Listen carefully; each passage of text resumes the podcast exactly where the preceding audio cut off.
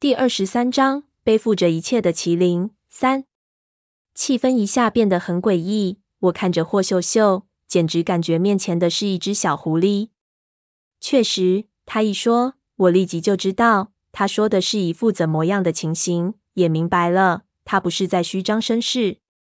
甚至，我相信他可能确实掌握了一些我不知道的东西。但是在他的眼神下，我却有一种幻觉，觉得此时的主题不是这些。霍林和其他几个人在地上爬，应该和我看到的那盘袋子里的情况是一样的。看来霍老太手里竟然也有来自格尔木的录像带，这是怎么一回事情呢？僵持了一下，我忽然觉得有点丢脸。我们三个大男人，老宅、二锅头，一个小丫头跑来和我们交换消息，竟然还要想来想去的，人家是什么胆量气魄？相比之下，我们三个倒显得下作放不开了。此时要不就拒绝装酷，要不就爽快点答应。想来想去，实在丢脸。于是叹了口气，就点头道：“行，我信你。不过，其实大部分的东西我都和你奶奶说了，剩下的都是些细节。也许你会失望。”霍秀秀噎了一声道：“不怕。其实说白了，这件事情咱们有情报可以交换就不错了，对不？”我点点头，他就道：“来的时候，我已经想过你刚才说的那些事情了。整件事情非常复杂，本来我们可以从头开始对一下，但是你我之间的信息是交叉的，所以也许我们可以从某件事情开始。”他看了看闷油瓶，不如先从他开始。我告诉你关于他的事情，你告诉我关于你说的那个雪山上古墓的事情。我和胖子交换了眼色。胖子咳嗽了一声，道：“我同意。那么你先说。”他看着我：“你们是不是男人啊？老是想占我的便宜。”胖子想扯皮，我就拦住他，心说说了也无所谓，就道：“那我先说。”于是从头到尾一五一十的把云顶天宫的事情和他说了一遍。我说的极其仔细，因为之前在老太婆那边已经粗略的说过了。再说的简略就是浪费时间，一直说了大概半小时才说完。期间他完全没有插话，听得出神。可能是因为有个美女听众，我说的简直出神人话，胖子都给我敲大拇指，说我有说评书的天赋。说完很久，他还定神不动，好像在沉思什么。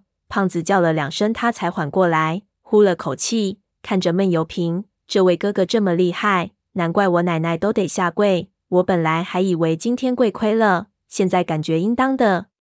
怎么？有什么启发？胖子问他。他摇头，脑子有点乱。我想到一些东西，一时半会还串不起来。等下说不定有结论。胖子看着我就笑，这话说的和你真像，女版的天真无邪。该你了，我提醒他道。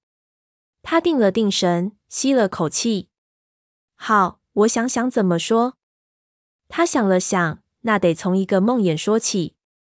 梦魇，胖子歪起嘴巴，他道：“其实应该说是我奶奶的梦。”接着，霍秀秀就开始讲述她的故事。我刚开始因为她的聚精会神而洋洋得意，但是他开始讲他的故事之后，我几乎是一样的反应。我非常惊讶。因为他那边经历的事情同样非常的复杂，简直不在我之下。而且他以他女性特有的切入点进行的思考，我觉得甚至比我更加要接近现实。确实，一切都是源于一个梦，但是起源和梦的内容并没有太大的关系，因为到现在他也不知道那是一个什么梦。他之所以感兴趣，是因为他奶奶在做这个噩梦的时候，总是会说一句梦话。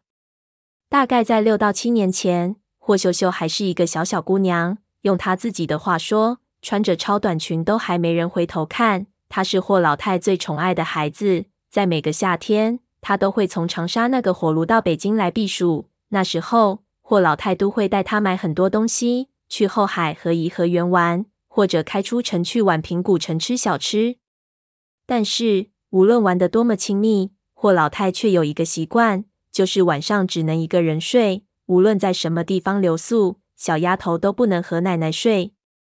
当时老太婆住的地方也是四合院，卧房非常大，睡二十个人都缺。小丫头逐渐懂事之后，好奇心很重，她觉得奶奶的这种亲密之中的不亲密很奇怪，但是也不敢问。晚上，她就和保姆睡在同一间房里。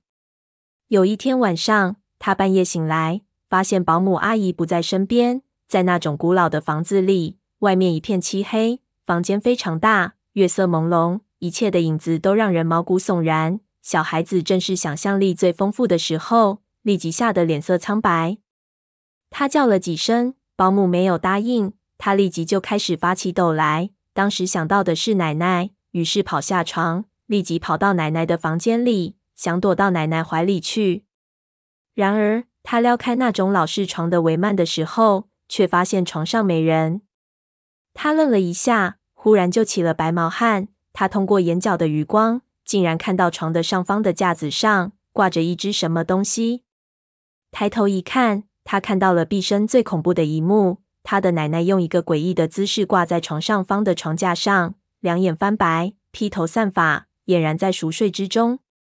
他吓得尿了裤子，坐在地上几乎没死过去。也不知道过了多少时间，他忽然听到他奶奶说话了。他一开始以为在叫他。仔细一听，才发现不是，那是他奶奶的梦呓。他奶奶说的是：“没有时间了。”